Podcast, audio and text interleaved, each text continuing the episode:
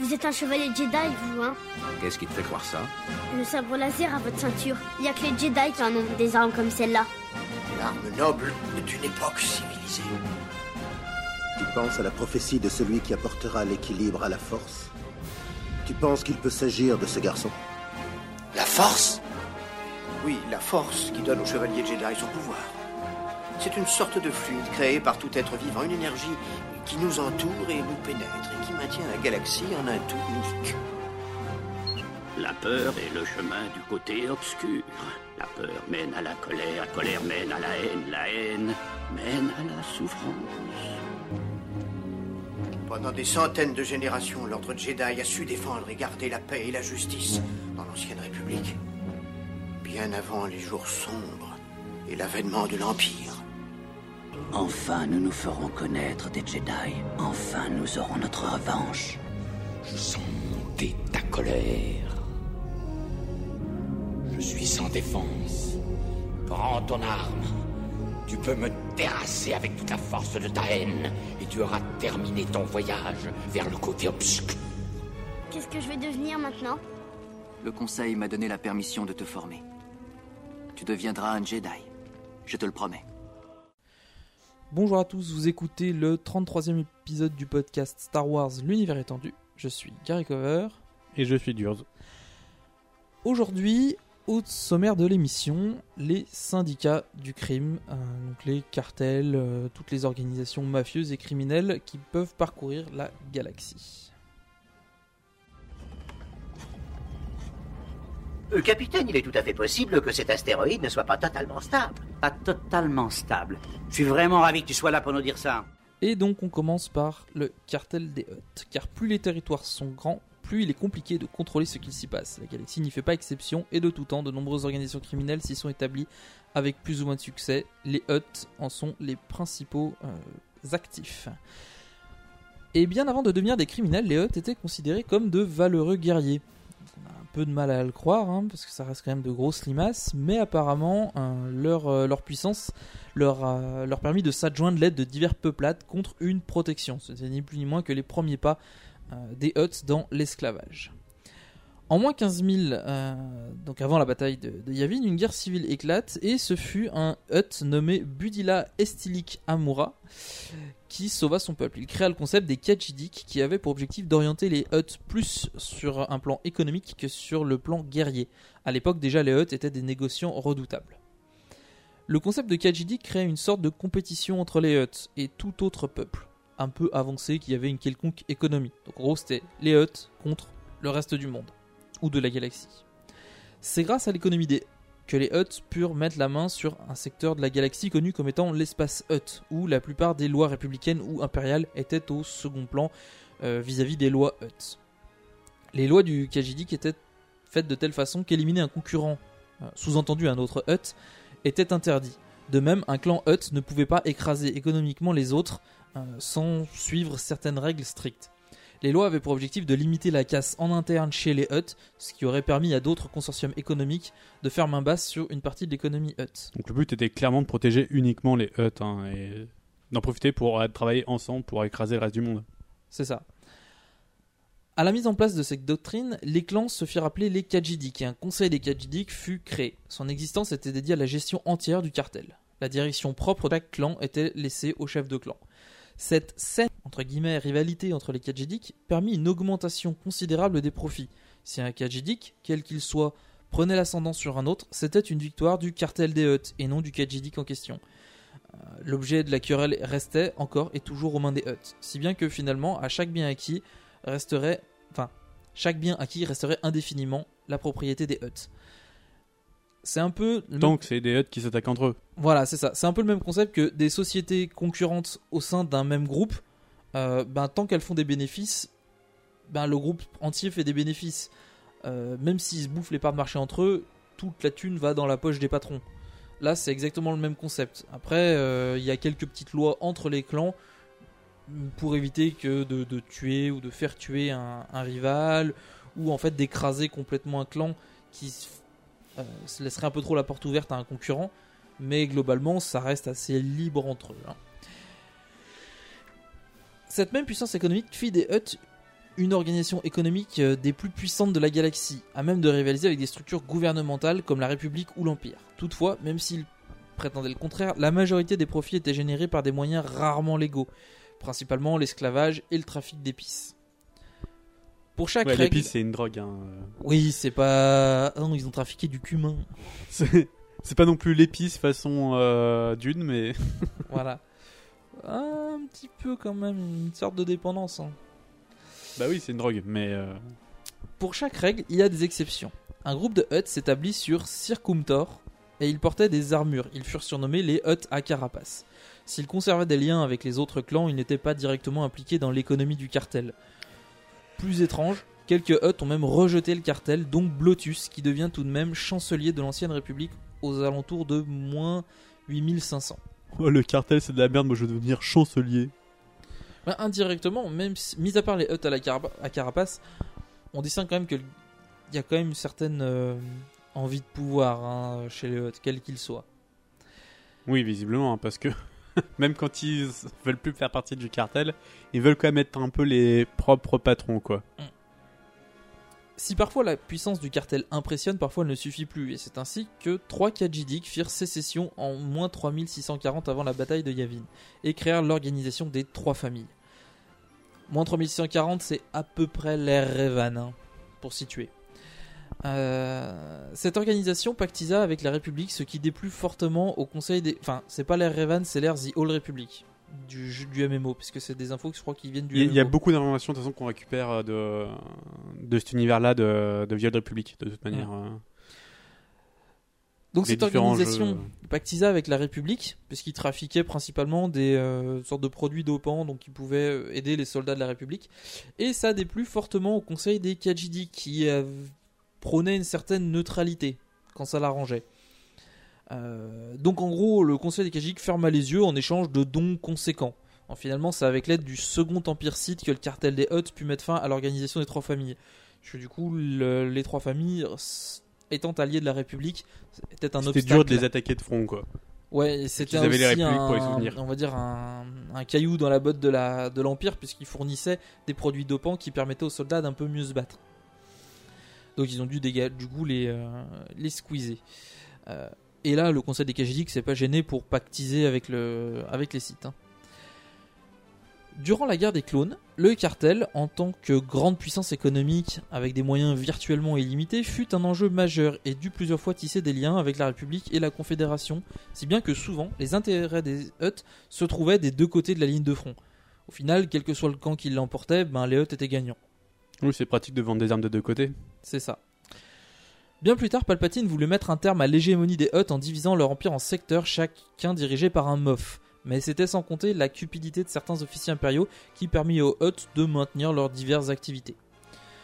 Plus tard, voulant porter un coup fatal aux Hutt qui restait une épine dans son pied, Palpatine ordonna la destruction de Nar Shaddaa, mais sa flotte fut repoussée par une alliance de circonstances.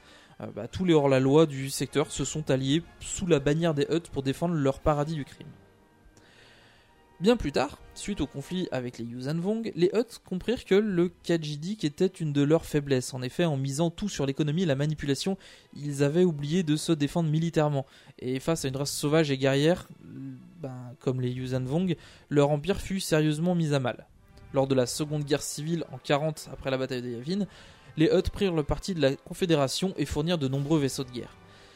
Alors clairement, on a vu jusque-là que ben ils ont pu s'en sortir militairement parce qu'ils sont entourés de contrebandiers. Cl- Clairement, en fait, c'est des... ils payent pour, acheter voilà, des, ils- mercenaires et des trucs comme ça, quoi. Sauf que ben, euh, face à une armée, euh, euh, chasseurs de primes, tout ce qui peut s'acheter et se vendre, euh, ils, le- ils peuvent se le permettre. Après, ils n'ont pas d'armée régulière, quoi. ben, face à des Yuuzhan Vong qui sont quand même beaucoup plus violents que l'a été l'Empire, euh, les mercenaires ils se barrent, ils restent pas, ils ont pas envie de risquer Puis leur ils ont, vie. hein. Ils ont pas forcément le temps d'être euh, réquisitionnés pour envoyer, pour être envoyés quoi dans des missions. Les gars, ce qu'ils veulent avant tout, c'est l'argent. Le- Sacrifier leur vie pour les huts, c'est pas leur délire, quoi. Quelques années plus tard, ils durent faire face à une révolte des esclaves suite à la profanation de la fontaine des anciens Hutt, ce qu'on avait déjà évoqué dans un des précédents épisodes euh, sur la, dans les derniers épisodes de Mm. euh, du destin des Jedi, il me semble. Donc, euh, cette fontaine des anciens Hutt était un symbole du traité de Vontor. Donc, on n'en a pas parlé, mais c'est ce qu'on disait déjà plus haut sur le protectorat instauré par les Hutt. En fait, s'appelle le traité de Vontor, qui établissait donc un protectorat avec différentes espèces. Devant flagrante incapacité des Hutt à protéger leurs monuments, les esclaves prirent conscience, que les Hutt ne pouvaient plus les protéger et se révoltèrent. Et c'est ce qu'on n'avait pas vraiment bien expliqué effectivement dans le dernier, dernier épisode parce que c'était pas vraiment l'enjeu du truc. Euh, mais là en fait, suite à la défaite de, contre les Yuuzhan Vong qui leur a coûté très très cher, qui a vraiment euh, fait du mal à, à l'Empire Hutt, à leur prise de parti pour la Confédération qui a plus ou moins perdu. euh, et, et maintenant, ils ont très peu de moyens, donc du coup, bah, ils sont dans, dans le caca. Alors, ils ont quand même beaucoup de moyens, mais ils ont plus le moyen d'être partout tout le temps, quoi. Mm. Finalement, avec bien des tumultes, l'Empire Hutt est toujours présent 15 000 ans après l'établissement du Khajidik. La, doc- la doctrine a subi plusieurs mutations au cours du temps pour s'adapter à l'époque, mais reste une valeur majeure de la culture Hutt. Vous avez fait la guerre noire? Eh oui, autrefois j'étais un chevalier de Jedi, comme ton père.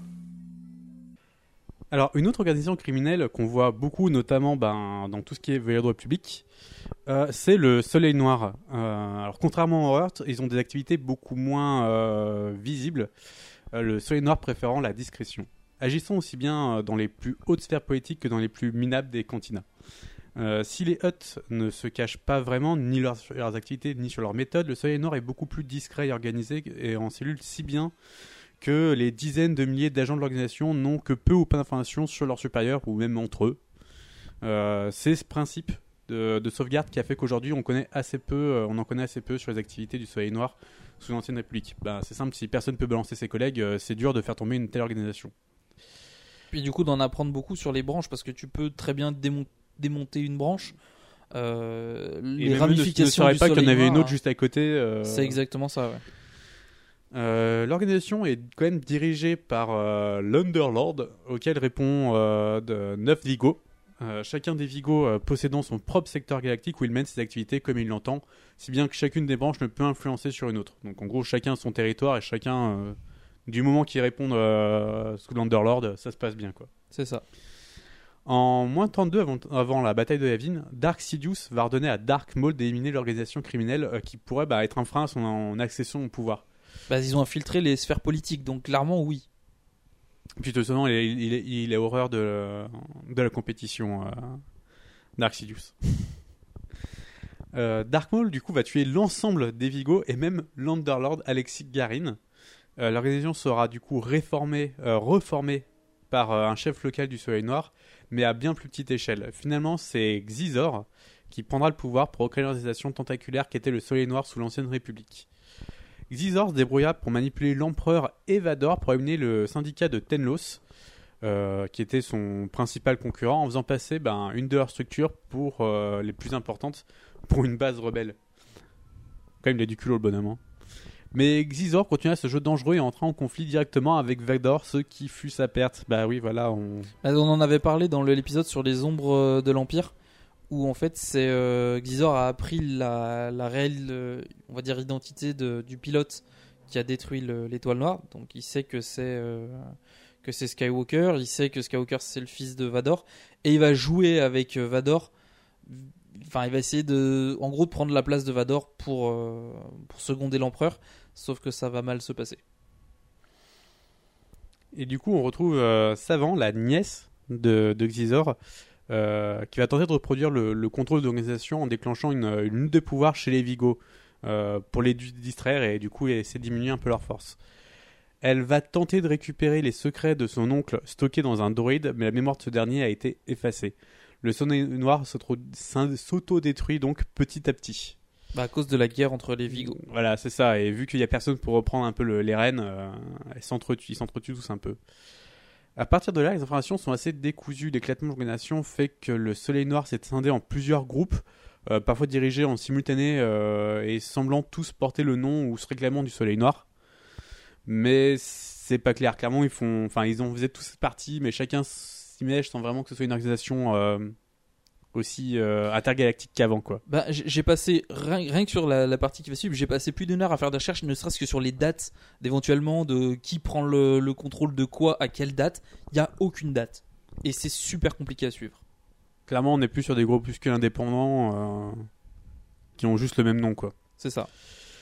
On sait par exemple que bah, Durga le Hutt, euh, un ex-Vigo de Xizor, euh, garda son réseau de soleil noir jusqu'à sa mort.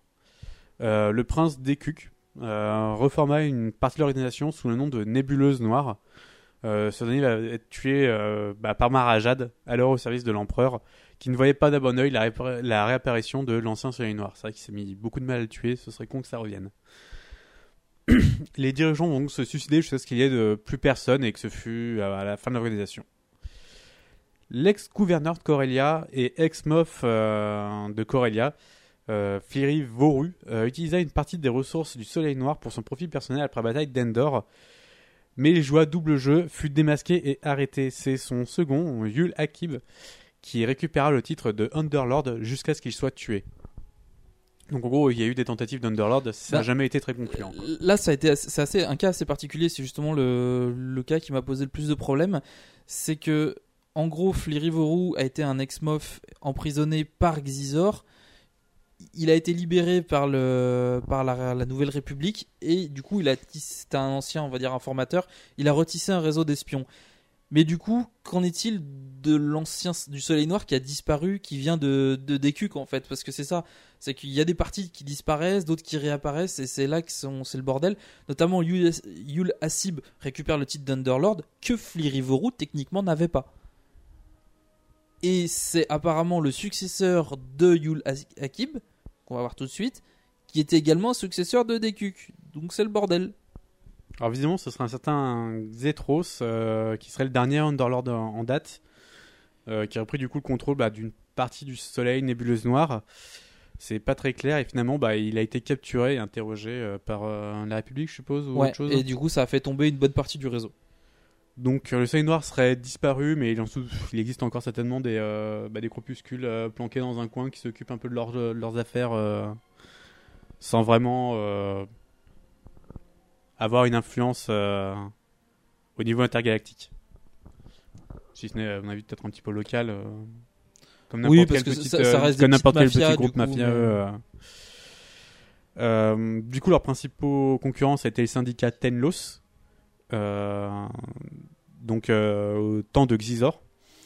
C'est le syndicat Tenlos qui fonctionne à peu près comme n'importe quelle organisation tentaculaire. euh, chaque tentacule ignore ce que fait l'autre, donc euh, exactement un peu comme le Soleil Noir. À la différence de Xizor, dont la plupart des activités étaient cachées derrière les sociétés de transport Xizor, euh, le syndicat Tenlos était spécialisé dans les sociétés écrans et possédait une ou plusieurs sociétés pour chaque activité de l'organisation. Euh, le syndicat a pris le parti de l'Alliance, contrairement à Xizor qui s'était tourné vers l'Empire, bien que bien lui en a pris car actuellement c'est l'une des rares organisations criminelles encore debout. Donc euh, peut-être fait, c'est peut-être, elle a pris peut-être pris cher euh, à cause de Bah, Xizor, mais elle a quand même réussi à tenir. Disons qu'il y a beaucoup d'organisations criminelles qui ont pris le parti de l'Empire parce que justement, bah, ils voyaient pas l'Alliance l'emporter et ils se sont dit, il vaut mieux être dans les bonnes grâces des officiers impériaux.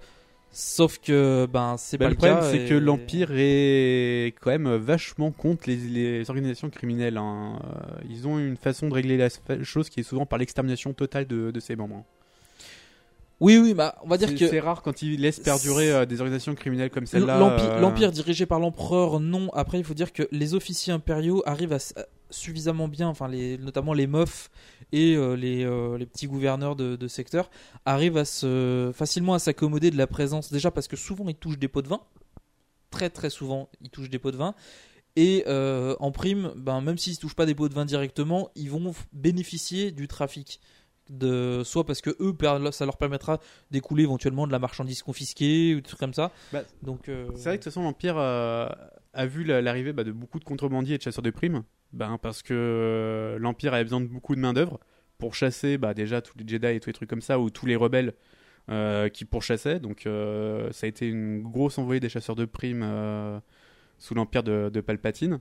Et aussi des contrebandiers, parce que ben, l'Empire sanctionnait beaucoup de choses, et du coup, bah, les contrebandiers ont vu euh, encore plus d'offres d'emploi. euh, Ouais. même s'ils étaient du coup très réprimés.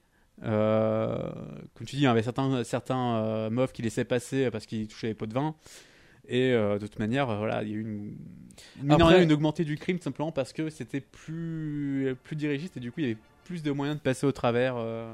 Le le cas, particularité, par- le cas, pardon, le cas particulier des Huts, c'est parce qu'en fait, ils ont un secteur galactique qui leur appartient, clairement, c'est l'espace Hut, et qu'en gros, ils sont maîtres c'est comme si c'était un État indépendant. Ils sont soumis à aucune loi républicaine ou impériale, euh, sauf quand on essaye de leur en imposer. Mais même là, ils arrivent à contourner le système.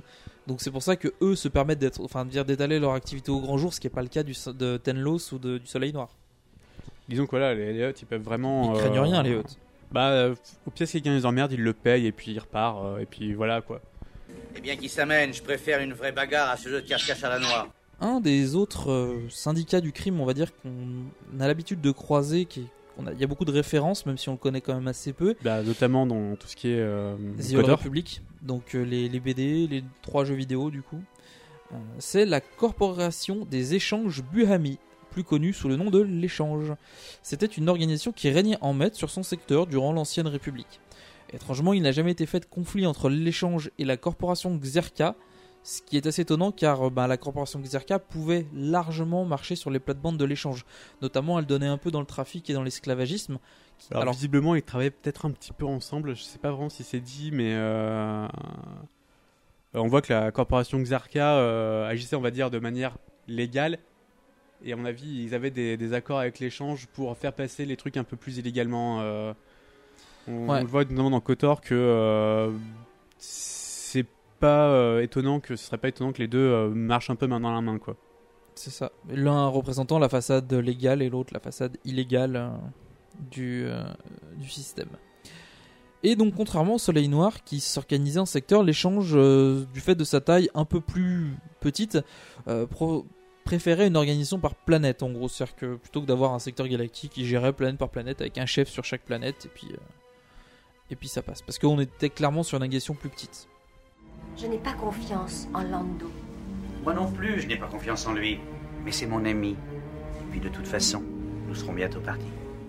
Et pour finir, on a euh, Blazing Chain. Alors, euh, sévissant principalement dans les régions inconnues, euh, elle fait figure d'ovni dans les organisations criminelles et pour cause, la plupart de ses membres sont des utilisateurs de la Force, ce qui est pas peu dire. Loin d'être aussi puissant que les Sith ou les Jedi, il n'en reste pas moins des adversaires redoutables. Euh, le fonctionnement du groupe est atypique puisqu'il fonctionne plus comme un clan que comme un- une organisation criminelle. En effet, les familles peuvent se former euh, et des enfants peuvent euh, donc naître au sein du groupe constitué d'une douzaine quand même de, flottes spatiales, chacune dirigée par un chef, l'ADACAP. Blazing Chain est une organisation assez puissante. Chacune de ces flottes est indépendante, elles peuvent parfois entrer en conflit, mais aussi euh, s'allier sous la bannière d'un chef si le besoin s'en fait sentir. C'est vers la fin de la Grande Guerre Sith que ces forces euh, se virent renforcées par de nombreux déserteurs Sith, ce qui leur donnait une nouvelle dimension euh, à l'organisation. Alors ça me semblait intéressant d'en parler parce que justement, honnêtement, j'en avais jamais entendu parler jusqu'à ce que je commence les recherches. Et je me suis dit quand même une organisation criminelle dont la plupart des utilisateurs sont des pseudo-sites et des... Oui, clairement des pseudo-sites parce que c'est pas vraiment des Jedi. euh, ça reste assez particulier et c'est étonnant que euh, dans tout ce que j'ai pu lire de l'univers étendu, aucun Jedi n'en fait ou aucun site n'en fait mention. Bah, je pense que c'est surtout le, le fait de hum, qu'ils officient du coup dans les, dans les territoires inconnus, euh, qui sont dans les régions inconnues, qui- qu'on voit très peu en fait dans l'univers étendu. Oui, on sait qu'il y a des trucs qui viennent de là-bas, notamment les schistes. On sait qu'ils sont, euh, qu'ils sont planqués là-bas. Euh, on n'en sait pas énormément plus. Donc, euh, Mais clairement, ouais, il y, a- il y a personne qui va faire euh, de longues recherches là-bas et donc tomber sur une euh, sur une organisation criminelle comme ça, ce serait quand même pas de bol. Non Alderan est pacifique, nous n'avons pas d'armes, il est Vous préférez impossible un autre objectif Un objectif militaire? Alors dites où est la base Et donc, euh, c'est la fin de cette, euh, cette émission. Donc, oui, nous n'avons pas parlé de Talon Card, de George Cardass ou encore de Booster Terric. Pour la simple et bonne raison que bah, parmi les organisations citées euh, avant, ce ne sont que de petits poissons. Et bien souvent des contrebandiers au grand cœur, à la différence des Hutt ou de Xizor. C'est vrai que. Bah, euh, C'est clairement des petits groupes disparates une véritable organisation. Ils ont peut-être chacun leur, Bah, leur truc de leur côté, mais Talon Card a un gros réseau d'informations, d'informateurs notamment, mais ça s'arrête là. Je veux dire, il va pas être euh, énorme, on va dire. C'est pas, il a pas la même puissance économique qu'un que le Soleil Noir ou que, ou que l'Empire Hutt. Donc c'est pour ça que je les ai pas cités. Et je pense qu'on fera peut-être un épisode spécifique sur euh, justement un peu tous ces euh, tous ces personnages contrebandiers qu'on a pu croiser. Je pense notamment à euh, à Dash Rendar, qui était euh, le, pilote de, de l'Outrider, donc Talon Card, George Cardas, Booster Terric, Mirax Terric, accessoirement, euh, et quelques autres personnages euh, qu'on a pu croiser à travers l'univers étendu. Ça pourrait être intéressant de faire un, un épisode spécial contrebande, peut-être parler du passé d'Ian Solo également. Voilà.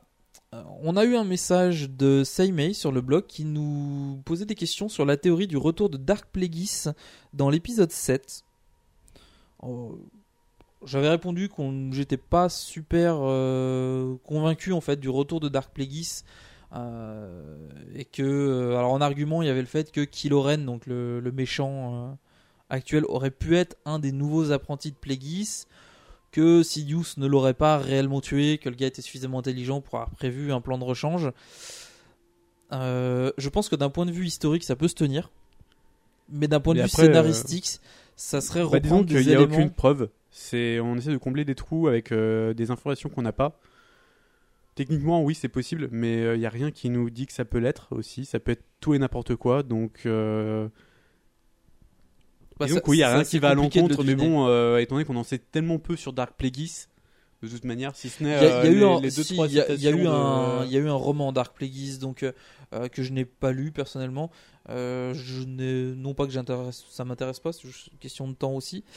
Euh, donc j'ai pas, je sais qu'il y a pas mal d'infos du coup qui ont été dévoilées à travers ce, ce bouquin, notamment le fait que ben c'est les expériences de Dark Plagueis sur la Force et la, on va dire l'immortalité de la Force qui a créé plus ou moins Anakin. Apparemment, la Force, en voulant contrebalancer les expériences de Plagueis, a créé Anakin. Bon, ça reste une théorie un peu, un peu tirée par les cheveux, j'ai envie de dire. De toute manière, euh, parler de différentes théories sur l'épisode 7, il y en a plein. euh, puis là, avec ce qu'on a comme information avérée, de toute manière, on n'a pas grand chose. on verra ça lorsqu'on aura enfin le synopsis de, du Sans film parler, quelque part euh, affiché et que. Sans parler spécialement du. Après, que, que Dark Plagueis joue un rôle, puisque on sait déjà que euh, l'épisode 7, ça va être, on va dire, la force qui va commencer à s'éveiller un petit peu chez des gens qui n'ont jamais ressenti la force, et du coup, ça va foutre un peu le boxon. Donc, que les expériences de Dark Plagueis soient en cause parce que justement, il a créé des trucs qui n'auraient pas dû exister, pourquoi pas On peut très bien le, le concevoir de cette manière-là. Après, j'ai envie de dire, scénaristiquement, d'un point de vue purement commercial, reprendre des éléments de la trilogie d'origine, enfin de la trilogie, non pas d'origine, mais de la première trilogie. euh, De la prélogie. de la prélogie, on va appeler ça parce que sinon je pense que je vais m'enterrer. Voilà, de la prélogie, sachant que c'est pas, c'est vraiment pas celle que les fans de, on va dire de base, et voire même que la plupart des gens ont préféré. Ça serait un peu risqué, c'est-à-dire qu'en gros, Et surtout, Dark Plagueis, je rappelle, c'est deux phrases. Hein. oui, les- Sur, trois épisodes, c'est deux phrases. C'est euh, juste euh, Doku, enfin pas Doku, qu'est-ce que je raconte? C'est euh, Palpatine, voilà, Sidious, qui va balancer ces deux phrases. Est-ce qu'on t'a déjà parlé de Dark Plagueis, le sage? Et ça s'arrête là. Ça, la seule fois où son nom est prononcé, ça me semble dur d'aller chercher un personnage comme ça. Euh, il pourrait le faire, mais bah, il y a beaucoup de gens c'est plus qui- simple de créer un autre personnage. Il y, y a beaucoup de gens qui crieraient, au- on va dire, au réchauffé, à la repompe. Et, De toute manière, on voit bien dans l'univers étendu que les qu'il y a vraiment beaucoup de courants de la force. Donc euh, le fait que euh, un autre euh, site puisse apparaître n'est pas quelque chose d'inenvisageable. Non, puis il faut bien garder à l'esprit que toutes les informations qu'on a sur Plagueis aujourd'hui sont clairement issues de l'univers étendu, parce que comme tu dis, en dehors des deux phrases, il n'y a rien dans les, dans les films, et que tout l'univers étendu aujourd'hui n'est plus, euh, n'est plus considéré comme canon. Tout à fait canon, ouais. Donc, euh, Donc euh, c'est tout l'univers Legend. D'ailleurs, euh, bah, surtout ce qui se passe après. Après, il y a certains trucs qui se passent avant qui sont quand même conservés, il me semble. Mais je suis même plus sûr. Alors, les seuls- de mémoire, les seules choses qui sont conservées, ce sont les Clone Wars, les Star Wars Rebels et les films.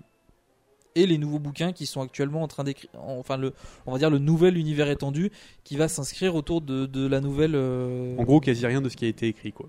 Voilà. Euh, ah non non, clairement tout est tout est annulé. hein, donc c'est. euh, Donc voilà, donc euh, c'est vrai que ça, ça part quand même sur une euh, théorie euh, avec peu de fondement. Voilà, enfin merci quand même pour, euh, pour ton, ton message. Ça fait quand même toujours plaisir de recevoir euh, des petites euh, des messages, voilà, on appelle ça des messages, donc appelons ça par son nom. Nous, c'est la fin de cet épisode, donc on va vous donner rendez-vous dans un mois pour un autre sujet qui n'est pas encore défini, on ne sait pas. Et, et c'est tout, On portez-vous verra, on bien, fera la demande et puis bah, merci de nous avoir écoutés. que la force soit avec vous, et à la prochaine. Au revoir. Ciao